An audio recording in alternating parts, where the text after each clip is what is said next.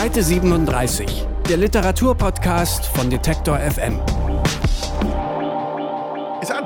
Ist an, juhu und ho, ho, ho. Herzlich willkommen zum Weihnachtsspezial von Seite 37, eurem herzallerliebsten Literaturpodcast mit Claudius Niesen und Franziska Wilhelm. Genau so. Und du bist ja richtig, also wir haben richtig uns es hier gemütlich gemacht. Es gibt äh, Tannenzweige. Aus Plastik, aber Tannenzweige immerhin. Immerhin Mhm. Tannenzweige. Es Sieht so gibt auch eine Kerze, die brennt aber nicht, weil offenes Licht ist im Studio verboten. Okay, wir haben ähm, Getränke- Plätzchen, die Plätzchen haben wir. Ein Plätzchen haben wir Getränke.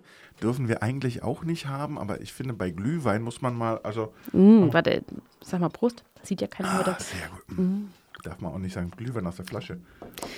Ja, liebe Leute, das Jahr neigt sich schon wieder dem Ende. Eben waren wir eigentlich noch auf der Buchmesse und jetzt ist es schon wieder Weihnachtszeit. Äh, alle rennen rum, ähm, um noch die letzten Geschenke zu besorgen. Und wir haben uns überlegt, äh, was kann man Besseres schenken als Bücher. Bücher. Bücher und nochmal. Gibt es überhaupt was anderes, was man sich schenken kann, außer Büchern?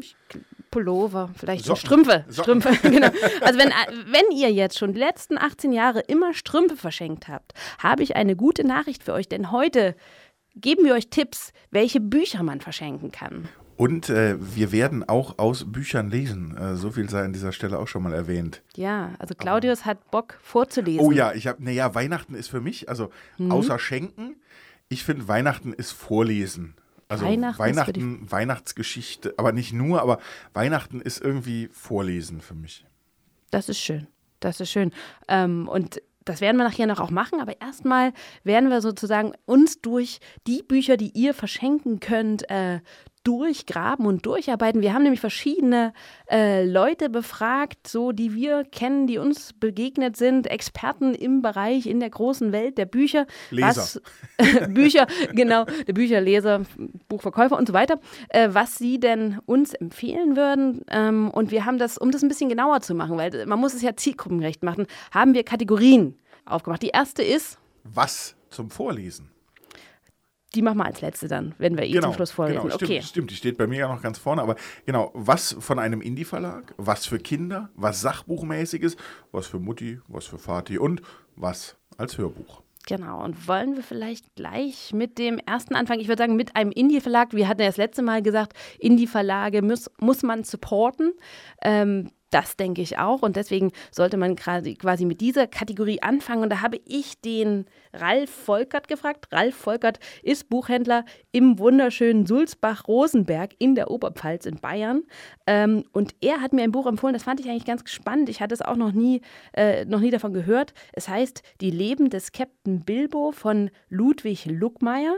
Ist erschienen im Verbrecherverlag. Ist eh ein cooler Indie-Verlag, würde ich sagen, oder? Claudia? Bombe, Bombe. Bombe Indie-Verlag. Sehr gute Bücher, auch äh, wenn man jetzt ähm, nicht nur das Buch äh, von Ludwig Luckmeier äh, verschenken will, sondern gleich ein ganzes Verbrecherverlagspaket.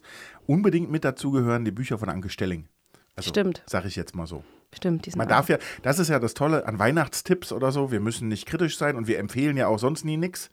Aber an der Stelle, finde ich, dürfen wir auch das empfehlen, was uns von Herzen äh, empfehlenswert Also gilt. wir empfehlen sowieso heute nur von Herzen und von Herzen unsere Experten, die wir befragt haben. Wir haben aber extra gesagt, es muss nichts Aktuelles sein, querbeet, wie Nein, ihr wollt. nein. Genau, und ich erzähle mal, ähm, die Leben des Captain Bilbo. Ich habe mal geschaut. Es ist äh, ein Faktenroman, wird es genannt.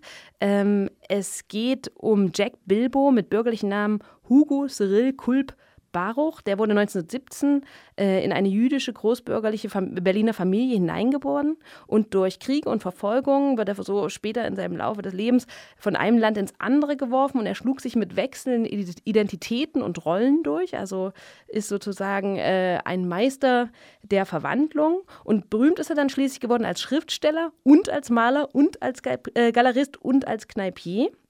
Und ähm, das Spannende ist, dass äh, wer diesen Roman geschrieben hat, das ist der Ludwig Luckmeier und der ist selbst, sagen wir mal, äh, nicht unbedarft, was quasi das Wandeln durch verschiedene Rollen äh, betrifft. Auch er ist äh, quasi ein äh, äh, vielseitiger Geselle.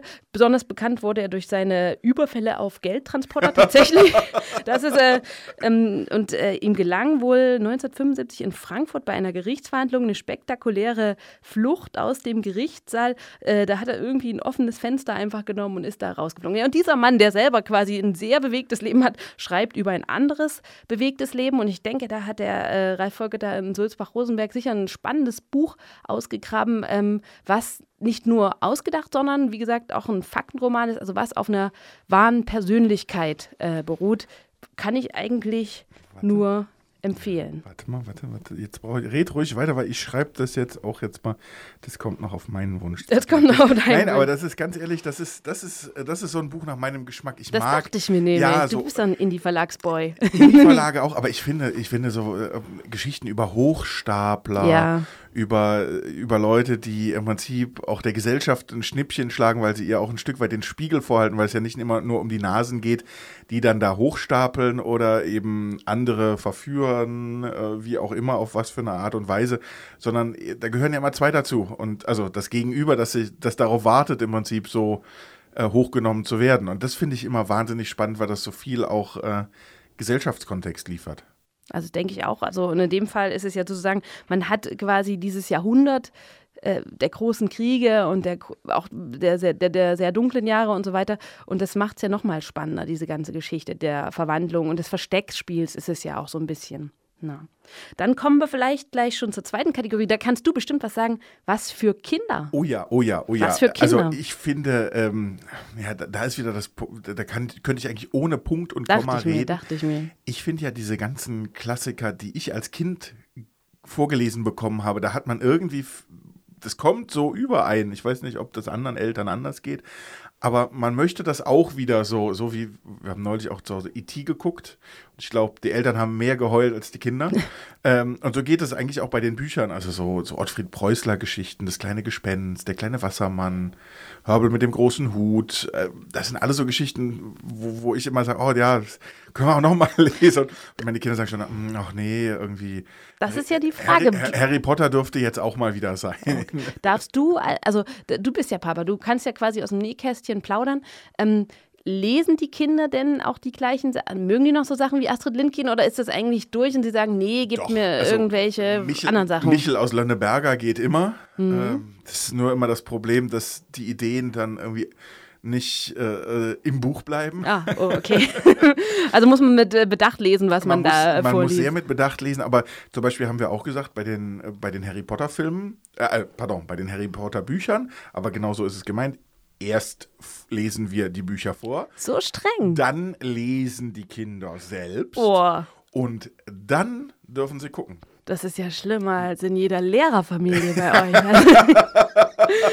Wirklich. Also erst wird vorgelesen, dann lesen selbst und ja. dann dürfen sie erst ja. den Film gucken. Ja. Ich meine, ein bisschen Spannung, also, ne, ich meine, Verwertungskette. Okay. Verwertungskette, okay. Also ich habe übrigens, also ich habe ja auch rumgefragt und dann eine Bibliothekarin aus Liechtenstein in Sachsen. Ich, es gibt ein Liechtenstein auch in Sachsen. Es ist äh fast an der fränkischen Grenze übrigens, Richtung, äh, das ist fast äh, bei Coburg. Ach, okay. Mhm. Ja, ich ja. bin ja geografisch nicht so bewandert. Ich war kürzlich quasi Glaub da. Ich, ich habe gesehen, da ist noch ein Ort, der heißt St. Egidien, ist da in der Nähe. Habe ich gedacht, verrückt, wie diese ganzen Kuhschnäppel hieß auch ein Ort. Also es waren wahnsinnige Orte, diese äh, von Namen her. Und da ist äh, Bibliothekarin Katrin Hisslinger und die hat mir gleich gesagt, ähm, Michael Ende natürlich. Oh ja, oh ja. Michael Ende. Und da habe ich gesagt, ja. Und sie hat gesagt, jetzt zu Weihnachten wahrscheinlich und Silvester dieser Satan-archäologische höllische Wunschpunsch. Oh. Ich habe es nie geschafft auszusprechen, aber du Der weißt, was ich meine. Archäologisch-höllische Wunschpunsch. Du kannst es sogar frei. Nee, ich kann es nicht hm. ganz so gut, meine Kinder können es besser. Ach, okay. okay. Ja, Gryffalo auch, also steht ja auch hier auf dem Zettelchen noch. Also Gryffalo ist auch heiß geliebt. Das kenne ich nicht. Oh, der Gryffalo ist. Mm, dann musst du wirst es kennenlernen. Also ich würde wahrscheinlich, äh, Michael Ende wäre auch schon so mein Ding. Auch vielleicht nicht dieser Wunschpunsch, das hat mich irgendwie nicht so gekriegt damals, aber die unendliche Geschichte, wenn man dann schon ein bisschen größer muss man da wahrscheinlich sein, weil die ist auch sehr dick. Ne? Gerade für lesen Kinder dicke Bücher? Les, Kinder lesen dicke Bücher. Das, das, Schlimme ist, wie schnell Kinder dicke Bücher lesen. Also wir haben wirklich äh, jetzt auch wieder einen Bibliotheksausweis und äh, es wird viel ausgeliehen. Es kommt auch viel zurück, aber irgendwie, manchmal bleibt ein Buch liegen. Neulich habe ich eins entdeckt irgendwo, das war seit zwei Monaten abgelaufen, da haben wir wieder noch eine Spardose hinterhergetragen in die Stadtbibliothek. Nein, aber das, Okay. ist, das geht super. Also ihr finanziert auch die Stadtbibliothek so ein Natürlich, bisschen mit, mit. Also das ist eure Spende. Nein, also die lesen äh, dicke Bücher und haben überhaupt keine Angst vor dicken Büchern. Das finde ich auch das Schöne. Also es ist nicht so dieses, oh, oh, oh wie lange quäle ich mich da, sondern da ist eher noch dieser Ehrgeiz. Ich fange heute an und äh, übermorgen ist ausgelesen. Hast du Angst vor dicken Büchern? Nee, ich habe vor gar nichts Angst. Das ist ja gar nichts. Das dachte ich mir nämlich. Und dann kommen wir vielleicht gleich zur nächsten Kategorie. Das ist auch wichtig ähm, für die Leute, die jetzt nicht so die Belletristik-Fans sind oder die irgendwas brauchen, was harte oder einigermaßen harte Fakten sind, was Sachbuchmäßiges. Hast du da was Und das muss man ja ganz ehrlich sagen, so das Sachbuch ist ja im Kommen? Ha? Naja, das Sachbuch ist, glaube ich, das Medium unserer Zeit. Es erklärt diese ganz schwierige Zeit, in der wir irgendwie ja so drinstecken und die nicht so einfach ist, viel besser, glaube ich, als äh, so manches, was man in den Medien so journalistisch irgendwie. Meinst du es wirklich? Ja, Nehmen sich die Leute ja. Zeit, ein Sachbuch wirklich zu lesen, um mal wirklich so ein, äh, irgendwas so richtig tief zu erforschen? Keine Ahnung, ich will jetzt nicht generalisieren, aber ich glaube, dass viele das tun. Und also mir geht es auch so, es gibt wahnsinnig spannende Themen. Ähm, und ich finde zum Beispiel, es gibt ein ganz tolles Buch, äh, das heißt äh, Die Ingenieure der Seele, ist bei CH Links erschienen, ist vor vielen Jahren schon erschienen, äh, von einem Autor, der mehrere Bücher bei CH Links hat. Der ja, CH Links ist ja auch ein, ein Sachbuchverlag per se. Und jetzt ist aber, das finde ich auch, das darf Weihnachten darf man sich das leisten, irgendwie, während man irgendwie eine Weihnachtsfolge aufzeichnet von Seite 37. Ich rede jetzt so lange weiter, bis mir der, Tit- äh, bis mir der Autor wieder einfällt. Also Ähm, das, die Ingenieure der Seele. Und, geht, worum geht es denn? Du kannst ja kurz es, sagen, Genau, es geht im Prinzip um, äh, um äh, die, sozusagen die Instrumentalisierung von Schriftstellern in der Sowjetunion, um im Prinzip diesen ganzen, sozusagen diese ganzen megalomanen Projekte, Kanalbauten und, und wo, wo, wo auch ja e ewig viele äh, äh, Arbeitsmenschen aus Arbeitslagern herangezogen wurden, um, um das zu bauen, äh, im Prinzip diesen, äh, das, das zu verkaufen in Büchern, in Geschichten und wie das sozusagen äh, aufoktroyiert wurde, wie sich die Autoren im Gegenzug zu- verhalten haben und wie, wie eben das Regime die Autoren gesehen hat oder als nützlich empfunden hat und wie die sich damit auseinandergesetzt oder auch gewehrt haben und äh, dann am Ende der ein oder andere Autor ja irgendwie dann auch selber mal noch Kanal ausheben muss. Also Ja. unheimlich. Also die ganzen, wie die Geschichten über Traktoren und LPG oder wie das in Russland hieß, entstanden ja, sind. Aber, aber sehr, Mhm. sehr spannend und, und, und ein anderes Buch, was mir einfällt, das habe ich irgendwann mal geschenkt gekriegt, auch vor Weihnachten. Nee, zu Weihnachten, das hatte ich mir gewünscht. Das ist hier in Leipzig erschienen, ist uralt, äh, ist kein Sachbuch im Ein, also ist von Friedhof Nansen, diesem Naturforscher, der sein, sein Boot, äh, sein, sein, sein Schiff, die Fram, hat einfrieren lassen äh, in, im Packeis und dann zu gucken, wie das Packeis so wandert mit dem Schiff und das Schiff ging kaputt und er musste dann irgendwie runter vom Schiff. Und da gibt es drei Bände von, sind bei Brockhaus in Leipzig erschienen. Da habe ich irgendwie damals die erste Ausgabe gekriegt. Da war ich, weiß ich nicht, 16 oder so und habe die ganzen Weihnachtsferien im Prinzip im Bett gelegen, Kakao getrunken und den dritten Band gelesen, weil der dritte Band, das war der Supplementband, da ging es nur um Listen. Da war nur drin, was in diesem Schiff geladen war, wie viel Vorderlader, wie viel Das war spannend, ja. Salzhering. Oh, ich finde Listen, also auch heute in der Literatur, wir können mal irgendwann eine Ausgabe über Listen und Literatur machen. Also da bin ich, also Okay, also auf jeden Bitte. Fall Neuland für mich. Also ich habe eher was anderes, wo ich aber einen persönlichen Bezug habe. Also ich muss Ja. zugeben, ich bin jetzt nicht die große Sachbuchleserin. Also da, ich, äh, es wird besser. Es gibt ja jetzt auch erzählendes Sachbuch. Das ist für mich dann so ein bisschen das Du musst ja Einstiegsding. auch nicht. Ich, ich finde auch erzählendes Sachbuch, was, was die in Amerika ja ähm, das Dings nennen. Was, Was? die. Ich weiß nicht, was das Ding ist. Doch, genau. In Amerika, in Amerika nennt man es das Memoir. Also das hat sozusagen eine Ah, eigene okay, Gattung, dieses okay. erzählende Sachbuch. Was so reportagenartig Genau, was, aufgebaut was, was ist. hm? teilweise auch einen Erzähler hat und einfach auch spannend zu lesen ist. Genau. Hm? Das finde ich super. Ich finde das eine wahnsinnig gute Form. Und äh, Mhm. da bin ich auch bei dir und ich glaube auch deshalb, weil sich diese Form hier in Deutschland so auch langsam Bahn bricht, äh, ist Sachbuch auch so im Trend. Und ich habe eins mit, das ist äh, eigentlich, weiß nicht, ob es eigentlich nicht. Das heißt ähm, Handwerk Humor von John Vorhaus. ähm, ich, äh, ich weiß, ähm, es ist immer so schwierig. Es ist so eine Art Schreibratgeber. Das ist ja nicht äh, ganz unkritisch, aber ich denke, bei so einem Literaturpodcast sind auch Leute, die vielleicht schreiben Und ich weiß, es ist so ein bisschen, oh, ein Schreibratgeber. äh. Aber alle haben einen im Regal stehen. Aber alle haben, haben, äh, wie man einen verdammt guten Roman schreibt oder irgend sowas in der Art stehen. Und ich muss auch sagen, also als ich angefangen habe mit meinem ersten Roman, hatte ich halt so ein bisschen das Problem, ich kam von der Kurzgeschichte und wusste nicht äh, mit dem Plotten, wie schaffe ich das über die lange Strecke irgendwie das einigermaßen spannend zu halten. Wie baue ich das vorher aus? Ich habe hab das sonst immer eher so aus dem Bauch rausgeschrieben und die Geschichte entwickelte sich. Und bei Kurzgeschichten geht das auch. Aber bei großen Sachen brauchst du natürlich einen längeren Atem. Und da habe ich die verschiedensten Sachen durchgelesen. Natürlich kenne ich auch diese Heldenreise-Dinger und was weiß ich. Ähm, aber das war mir immer zu kompliziert wenn da 17 Unterpunkte sind, die du alle irgendwie berücksichtigen musst. Und dann bin ich hier auf dieses Buch gekommen. Das heißt, also, wie gesagt, John Vorhaus, Handwerk, Humor. Und das ist eigentlich ein Buch, dachte ich, ach, das gucke ich mal für die Lesebühne. Ich muss ja regelmäßig auf der Lesebühne Texte machen. Vielleicht hilft es mir noch in Sachen Humor, schreibe was. Aber was mir das Buch eigentlich gebracht hat, es, es macht dieses äh, Plotting macht das ganz einfach. Also der sagt auch selbst irgendwie, ich bin ein schlichtes Gemüt und ich muss diese, diese ganzen Plot-Schema, die waren mir zu kompliziert. Und ich habe gedacht, ja, ja, mir auch. Und er hat irgendwie, also A geht sein, seine Lieblingswitze gehen eh über den Plot. Also man kann natürlich mit Effekten auch Sachen machen und es gibt auch viele Effekte drin. Äh, diese Effekte, die mache ich dann immer, wenn ich, ähm, ich gebe ja manchmal Science Slam Workshops, da mhm. ist das gut, denen immer solche Effekte zu geben, an die Hand zu geben. Aber also der richtig schöne Humor kommt ja über den Plot. Goldregen, Flitter. Genau, also was machst du da irgendwie so ein Dreiklang oder dieses ähm, der, der dann hinten raus widersprochen ist, der Dreiklang. Ich mag große Musiker, ich mag Mozart, ich mag Beethoven und Milli Vanilli oder sowas. Also, dass es dann wieder aufbricht. War ein Scheißwitz, ich weiß da draußen. Aber so, solche kleinen Sachen kriegt man, da kann man vielleicht noch ein bisschen pimpen hier und da. Aber dieses, was mir gefallen hat, ist dieses Plotting. Und es hat mir gut gefallen. Und ich hatte dieses Buch dann von dem Kumpel, wo ich es ausgeliehen habe, habe ich gesagt, kann ich es behalten? Es hat mir irgendwie so gefallen. Und dann hat er gesagt, hm, hm, hm, na gut, ich würde es dir verkaufen. Haben wir noch so gefeilscht, äh, fünf oder zehn Euro. Ich wollte fünf, er wollte zehn haben. Und am Ende habe ich es ihm dann für zehn Euro abgekauft. Und dann habe ich bei Amazon damals geguckt, was es jetzt eigentlich wert ist, dieses Buch. Und da stand drin 500 Euro. Was? und er hat auch geguckt und hatte sich total geärgert. Oh ähm, weil es vergriffen ist. Weil es vergriffen war. Und jetzt äh, aber hat, also ich hatte gedacht, das ist jetzt vielleicht meine Altersvorsorge, dieses Buch, dass ich das besitze. Ich habe es natürlich nicht wieder rausgerückt.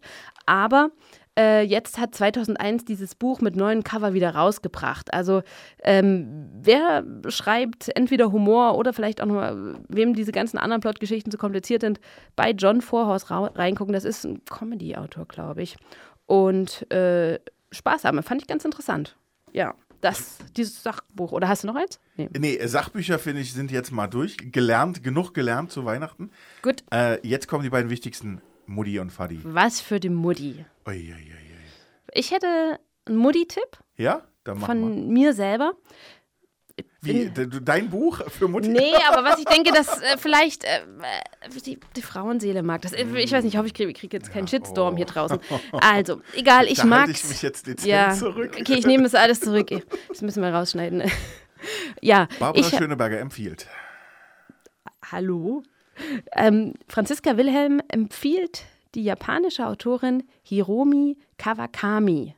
Kennst du die? Es, äh, ja. es ist eine der bekanntesten äh, japanischen Schriftstellerinnen der Gegenwart, Hiromi Kawakami. Ich, ich, könnte mit japanischem Whisky punkten, aber das ist vielleicht. Ja, dann bist du eher bei Haruki Murakami, dem Definitiv. bekanntesten wahrscheinlich japanischen Schriftsteller der, der, Gegenwart. Und den mag ich ja auch. Und ähm, er hat auch ein bisschen was gemein mit der Hiro Hiromi Kawakami. Das ist diese japanische Erzählweise. Die mag ich immer sehr. Da passieren die wildesten Dinge, da verschwinden Personen, da äh, wird sich betrogen, verlassen. Also irgendwas passiert. Man sieht Geister, aber alles wird aus so einer ganz ruhigen, sanften, in sich ruhenden Erzählhaltung raus erzählt. Also das finde ich immer so, so wahnsinnig spannend. Also da äh, kann das Krasseste passieren. Das sind ja in den japanischen Sachen, da sind ja auch oft so Geistergeschichten mit eingewoben und sowas. Und das wird alles irgendwie ganz ruhig erzählt und ich fühle mich da in solchen Geschichten immer so geborgen. Ich bin so ein bisschen ängstlicher Mensch auch und so. Und so schaffe ich das aber auch quasi denen zu folgen. Und äh, sie haben ja gute Gedankengänge. Es ist ja oft viel Zwischenmenschliches wird irgendwie besprochen. Und das mag ich bei den Jap Japanern. Das kann Hiromi Kawakami auf jeden Fall gut. Ich habe am Meer es ist wärmer zum Beispiel gelesen und ähm, bis nächstes Jahr im Frühling. Es geht immer um so Ehegeschichten oder Familiengeschichten, aber es war, jedes Mal hatte dieses, dieses besondere, feinfühlige, sanfte japanische Erzählen. Darf man auch als Mann lesen? Ich hätte jetzt schon Lust. Ja. Also, ja. Ich mache mir jetzt direkt zwei. Das ist gar nicht schlecht, dass wir das heute so ja. machen. Ich habe mich ehrlich gesagt mich gefragt, was ich jetzt so in Weihnachtsferien alles lesen will und bin nicht noch nicht so richtig weit gekommen. Aber ich habe jetzt ja schon zwei Verbrecherverlage. Und die, wo, wo ist der erschienen? Hiromi Kawakabe? Ja. Also hier das, was ich habe, am Meer ist es wärmer, steht Hansa. Okay, ja, Hansa ist immer, komm, Hansa, Hansa, kann man, ja, also Hansa kann man verstehen. Es ist literarische Qualität. Dann äh, kann man jeden- ehrlich gesagt, wenn es von Hansa kommt, dann kann man es auch der Schwiegermutter schenken. Ne? Dann ist das, das was ordentliches. Kann man nichts verkehrt machen. ne? Nein, das kann ist, ist ein Hardcover, was ganz Vernünftiges. Das gibt es bestimmt auch als Taschenbuch, nehme ich Genau. an. Selbst wenn die Schwiegermutter Lehrerin ist. Genau. Ist sie denn das? Achso, du darfst nicht so viel verraten. Wir müssen Datenschutz, Datenschutz. Gehen wir mal in die Kategorie, was für den Fadi, wenn das vielleicht einfacher ist. Sag mal. Ehrlich gesagt, ähm, ich habe äh, gerade gestern ein, ein Buch aus dem Regal gezogen, was ich ganz lange nicht mehr angeguckt habe.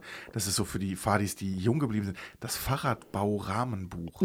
Das hat so Das ist gar für den Sachbuch-Fadi? Ja, das, naja, das ist Bastel- eher so, und Sachbuch-Fadi? Nee, ich glaube, es ist eigentlich eher für den Fadi, der sagt, oh ja, ich würde mir auch mal, Fahrradfahren ist ja sowieso angesagt, ne, hier auf Detektor FM. Ich sage nur, unsere Podcast-Kollegen vom Antritt, große Nummer. Großer Fahrradpodcast. Kann man hören, genau wie uns, bei dieser, bei Spotify, Detektor FM Podcast. Google und Apple Podcasts. Und überall, wo es Podcasts gibt, natürlich. Genau das, sind wir das auch mal losgeworden an der Stelle. Ganz charmant eingewebt. Und äh, das ist aber so ein Buch, wo ich glaube, ach, jeder, der da sich so mit Rädern beschäftigt, ne, man ist dann dabei, man kauft so schöne Teile und, und tuned und optimiert. Und Aber das kauft heißt das so Fahrradrahmenbaubuch. Genau, und- du baust, du Und gießt und ihn die, oder die, was? Nee, nee, die Krönung wäre, ihn eben selber zu schweißen. Und, Ach, zu schwei- und, schweißen. und auch wie man so ein, also wie so die Winkel, also ich bin ja, ne, das aller schlag mich, ne, irgendwie ich und Ingenieur. Hm. Das wäre was. Nein, aber das ist so ein, ich, das ist wie so ein, nicht so ein Buch, so ein Handwerkerbuch, sondern so ein, ich träume davon, das mal zu, also es ist so wie so ein, das wird nie passieren. Und Okay. gerade aber deshalb kauft man, also es ist so eine ganz spezielle Kategorie von Buch. Und ich würde auch sagen, Ein Bastelbuch für was, was man nie bastelt. weil man es auch nicht kann, aber weil man also so, man ist ganz nah dabei und in Gedanken hat man es eigentlich schon dreimal gemacht.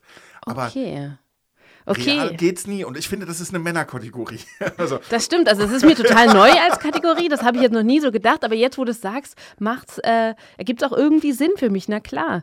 Also das, ich habe mich eh immer gefragt, äh, Männer, die dann sich immer so Bücher übers Fotografieren kaufen, wo sie jetzt denken, jetzt, jetzt müssten sie doch eigentlich, der nächste Helmut Newton müssten sie doch jetzt bald sein. Also und es kann doch nicht mehr lange... Tut gar nichts. Ne? Passieren tut nichts. Ja, okay, ach so, es geht um den Traum davon, dass man es eventuell mal könnte. Ja, es ist Das macht schon glücklich. Also es ist so einfach, ein Mann zu sein. Das ist Aber ich habe auch was für einen Vati. Ich habe zwei was für einen Vati. Also? Oh, ich unterscheide auch in Kategorien. Also wir haben den naturwissenschaftlichen, den Ingenieur Vati und äh, den geisteswissenschaftlichen Vati quasi. Und ich würde mal mit dem Ingenieur Vati, da hat meine Freundin Dr. Fatih. der Dr. Fadi. Also, da hat mir Freundin Christine, die schon lange in der Verlagswelt, meist für große Publikumsverlage arbeitet, äh, quasi gesteckt. Äh, Und ich hatte auch schon von dem Buch gehört, Blackout von Mark Ellsberg. Hast du das mal gehört? Nee. Ist noch ein relativ neues Buch. Das geht da um die katastrophalen Auswirkungen eines ganz großen Stromausfalls in Europa. das ist so eine Art Technik-Thriller. Der erstreckt sich eigentlich die Erzählzeit nur über zwei Wochen, aber das zeigt, was da alles passiert, wenn uns der Strom fehlt. Also an Sachen, die du gar nicht denkst, die sind ja auch irgendwie durch Strom und Internet irgendwie vernetzt und wenn der Strom wegfällt, bricht das zusammen. Also was weiß ich, ob es nun das Tankstellensystem ist oder vielleicht auch das Gesundheitssystem und was weiß ich, die ganzen Computer kannst du ja irgendwann nicht mehr nutzen sowieso. Du, ich habe so viel Dosensuppe zu Hause und einen Gasbrenner. Ich setze mich einfach ins Bett und lese zwei Wochen. Dann bist du vielleicht der Einzige, der das Ganze irgendwie überlebt. Aber im Prinzip ist äh, das Spannende, also A ist das Spannende, wie realistisch quasi da aufgezeigt wird, wie sich quasi so eine Welt ohne Strom entwickelt, was da passiert. Und natürlich ist auch spannend herauszufinden, äh, dieser Stromausfall kommt nicht durch Zufall. Wer oder was dahinter steckt, will ich jetzt ähm, im Prinzip nicht verraten. Aber äh, quasi für den Ingenieur Fadi ist es bestimmt spannend, da so zuzuhören, sich vorzustellen, wie es wäre. Und dann vielleicht mit dem nächsten Bastelbuch ähm, schon so äh, quasi so alleinversorgermäßig sich so eine Station oder so aufzubauen. Ich habe eine sanfte Ahnung, weil es ist ja Weihnachten und da gibt es immer diese Nachbarn, vielleicht auch bei euch in der Nähe, die so komplett alles so amerikanisch am Leuchten haben. Na, das sind die ersten, So die aufgeben müssen dann so. nach so einem großen Ich europäischen dachte Strom. sozusagen, alles ist dunkel in Europa, nur ein so ein riesen Rentier Ach, das war der noch. Oberbastelfadi, das der so wirklich erst Blackout gelesen hat und dann so ein Bastelbuch und dann gesagt hat, ich mach's trotzdem, ich The brauch's jetzt. Evil, the evil Black Bastel. Äh, Das ist also der, der Fadi, der wirklich extrem vorbereitet ist. Also das ist also der Oberingenieur-Fadi quasi, quasi. Blackout for Christmas.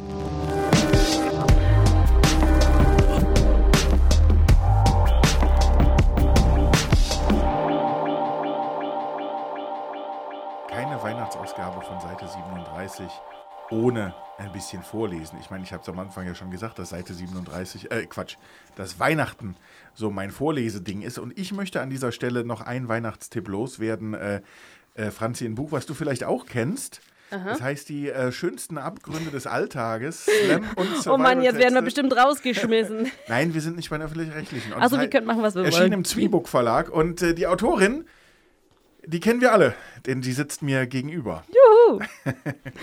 du alter Schlingel. Ja! ich habe gedacht, genau. Und, und äh, du hast auch schon gesehen, ich habe, du hast dich du ja eben schon gewundert, warum, mit und, warum und, ich dein Buch mitgebracht habe. Okay, genau. vielen Dank. Es geht um Weihnachten, Franzi. Und so heißt auch die Geschichte, die ich mit dir aus diesem Buch lesen will. Das Jetzt. hast du schön gesagt. Und ich fange mit dem Prolog an. Prolog. Es gibt Dörfer, die waren einmal schön. Dann gibt es wiederum Dörfer, die sind irgendwann einmal verschönert worden. Auf Stotternheim trifft weder das eine noch das andere zu. Ein optimistischer Heimatdichter würde Stotternheim vielleicht als sein thüringisches Kleinod unverwüstlicher Schamlosigkeit beschreiben. Aber es hat noch nie einen Dichter in Stotternheim gegeben. Die einzigen künstlerischen und spirituellen Prominenzen, deren Schicksale mit dem Dorf in Verbindung gebracht werden, sind eine ostdeutsche Punkband namens Schleimkeim und Martin Luther. Schon Luther hatte Stotternheim so kennengelernt, wie es nun mal ist. Hässlich. Der Himmel war schwarz, es goss, es blitzte, es donnerte. Luther flehte in seiner Not die heilige Anna an, schwor ins Kloster zu gehen und überlebte. Dort, wo er einst übers Feld gezogen war, setzten ihm die Stotternheimer ein Denkmal und direkt daneben eine Müllkippe mit angegliederter Biokompostanlage. Zur Beruhigung der anwesenden Protestanten muss man sagen, dass es sich um eine sehr schöne, gepflegte Müllkippe handelt. Sie bringt etwas toskanische Hügellandschaft in das triste Stotternheimer Flachland. Leider sorgt die Biokompostanlage bei ungünstigen Windbedingungen dafür, dass sich auch die gläubigsten Christen von Luther abkehren. Erst versuchen sie meist noch, den Gestank zu ignorieren. Später pressen die Schals und Tücher vor Mund und Nase, dann fangen sie an zu taumeln. Letzten Endes dauert es nur vier, fünf Minuten, bis sie den heiligen Ort fluchtartig verlassen. Der gebürtige Stotternheimer, der gerade eine Ladung Pferdemist wegbringen will, sitzt derweil gemütlich auf seinem Traktor und atmet tief durch. Auf dem Rückweg pisst er nochmal in die Bahnhofsunterführung, damit auch die zugreisenden Lutherliebhaber gleich wissen, dass hier nur die Härtesten durchkommen. Aber es gibt eine Zeit im Jahr, in der so etwas wie Milde in die Stotternheimerinnen und Stotternheimer einkehrt. Die Weihnachtszeit. Denn dann wird in der evangelisch-lutherischen Gemeinde Stotternheim das Krippenspiel aufgeführt. Ein Krippenspiel, bei dem nur die Härtesten mitmachen dürfen, und das will in Stotternheim schon etwas heißen. Das Krippenspiel. Irgendetwas zwischen Regen und Schnee fiel im gelben Licht der Straßenlaternen zu Boden. Die Bänke im Hauptschiff waren alle schon besetzt.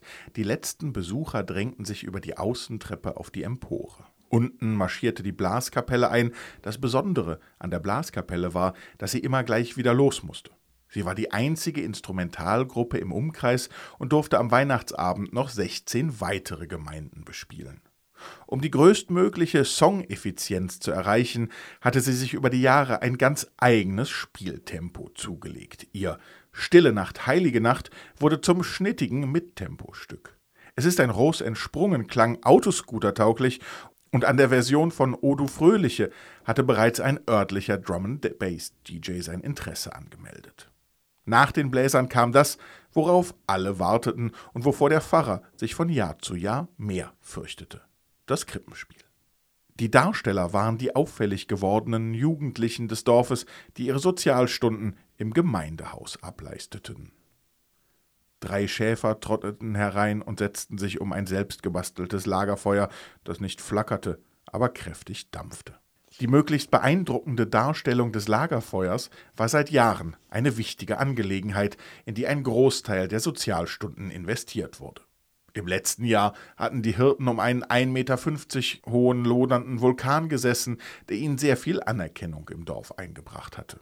Leider war es im Laufe der Aufführung zu einem nicht unwesentlichen Kurzschluss mit darauffolgendem Schwelbrand gekommen. Der Pfarrer hatte deshalb bestimmt, dass das Feuer in diesem Jahr klein bleiben musste.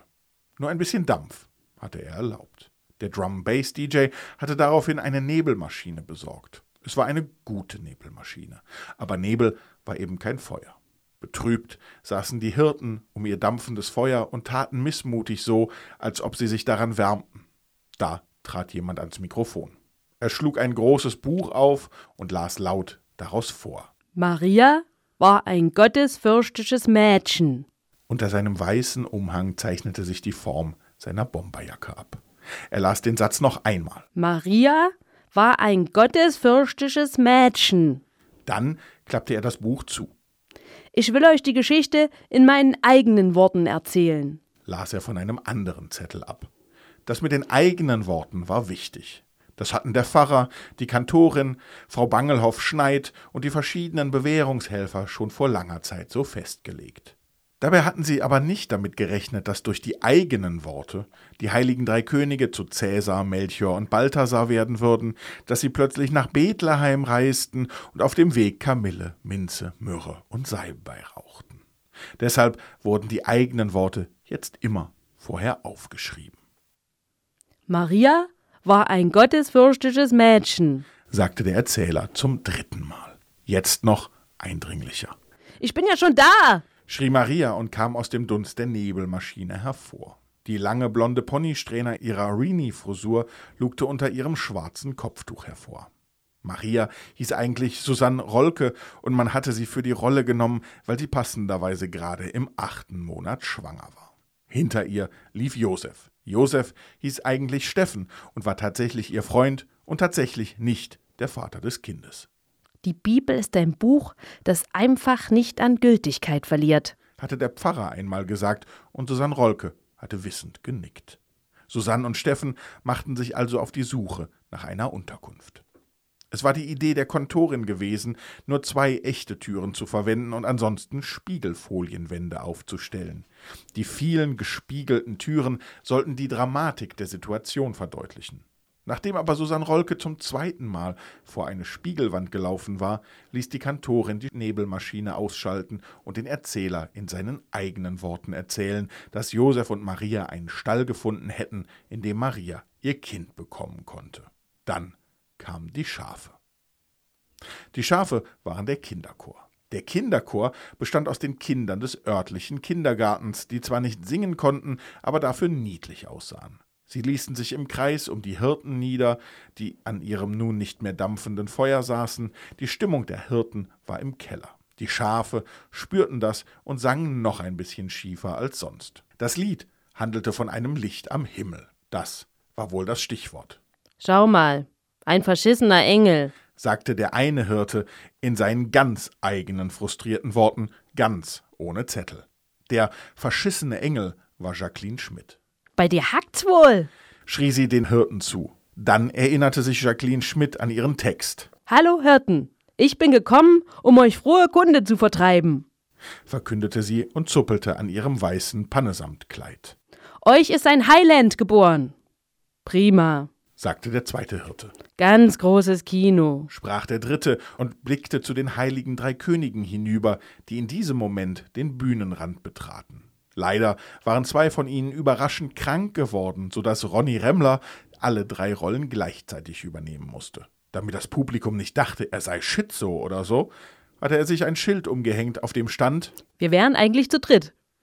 Nach und nach trafen die Hirten, der Engel Jacqueline Schmidt und die heiligen drei Könige in Person von Ronny Remmler im Stall bei Josef und Maria ein. Der Kinderchor sang ein Lied von Rolf Zuchowski. Als der letzte schiefe Refrain verklungen war, setzte der Erzähler wieder an. Liebe Gemeinde, ich möchte mich heute am Weihnachtsabend nochmal bei Autohaus Schinkowski für die Schaufensterscheibe entschuldigen, die ich damals eingetreten habe. Ich hätte ja auch einfach das Türschloss knacken können. Im Stall wurde es unruhig. Jacqueline Schmidt kratzte sich verdutzt an ihrem Pannesamtkleid. Ronny Remmler drehte sich so abrupt um, dass er dabei sein Schild herunterriss. Anscheinend kannten die Darsteller diesen Text auch noch nicht. Der Erzähler sprach ruhig weiter. Also Schlösser aufbrechen ist für mich wirklich kein Problem. Aber ich wollte ja, dass es auffällt. Ich wollte ja Sozialstunden bekommen, um beim Krippenspiel mitmachen zu dürfen. Der Erzähler wischte sich mit dem Ärmel eine Träne von der Wange. Ich meine, wir haben hier das hässlichste Dorf im Umkreis. Wir sind mies im Fußball. Und wenn der Wind schlecht steht, riecht es überall nach Müllkippe. Aber wenn wir eins können, dann ist es so richtig geil Weihnachten feiern. Und da sind wir echt die einzigen weit und breit. Genau, brüllten die Männer der Blaskapelle, die ihre 16 anderen Gemeinden in neuer Rekordzeit bespielt hatten, nur um schneller wieder zurück zu sein. Ganz entspannt setzten sie nun ihre Instrumente an die Münder. Die Leute fassten sich an den Händen, standen von ihren Bänken auf, umarmten sich, wünschten einander frohe Weihnachten. Und als die Kapelle zum Schneewalzer anhob, begann die Menge zu tanzen. Von Stotternheim ging an diesem Abend ein Strahlen und Glänzen aus. Stotternheim leuchtete hell und anmutig ins Universum, und das Universum leuchtete für einen winzigen, aber wunderbaren Augenblick nach Stotternheim zurück. Nachsatz? Die Biokompostanlage wurde inzwischen geschlossen. Lutherfreunde können nun getrost am Stotternheimer Lutherstein verweilen. Außerdem weiden dort schottische Suai-Schafe. Und jetzt habe ich irgendwie Hunger. Sag mal, Also, hast, hast du in dieser Seite 37 Plätzchen. Ausgabe, achso, ich dachte, du hast vielleicht sowas wie Gänsebraten vorbereitet, Mädchen. Nee, ach, du willst immer gleich was Herzhaftes hier haben. Also so. ich habe hier 1A Lebkuchen und kleine Spekulatius von einem Dresdner Bäcker selbstgebackene Spekulatius. wieder, dass ich hier auch das Mischpult kriege. Ach, das dürfen wir nicht. Okay, Na, wir waren schon nicht. das war das wunderbare Weihnachtsspecial. Ich winke hier nochmal mit dem Tannenzweig. Ihr könnt es nicht sehen, aber ihr könnt es vielleicht Der ist spüren. gefüllt, da ist, da ist Marmelade drin. Hm? Ja, bestimmt. Also, also da, hier wird nicht, ähm, hier wird gekleckert und ähm, Gefüllte Spitzen. Hm. hier wird geklotzt und nicht gekleckert. Genau. Also, wir zwei beiden, Seite 37 wünscht euch von Herzen ein wundervolles Weihnachten. Ganz von Herzen sagen das Claudius Niesen? und Franziska Wilhelm. Wir sagen, kommt gut, locker und entspannt durch die Weihnachtsfeiertage. Äh, lest, was das Zeug hält.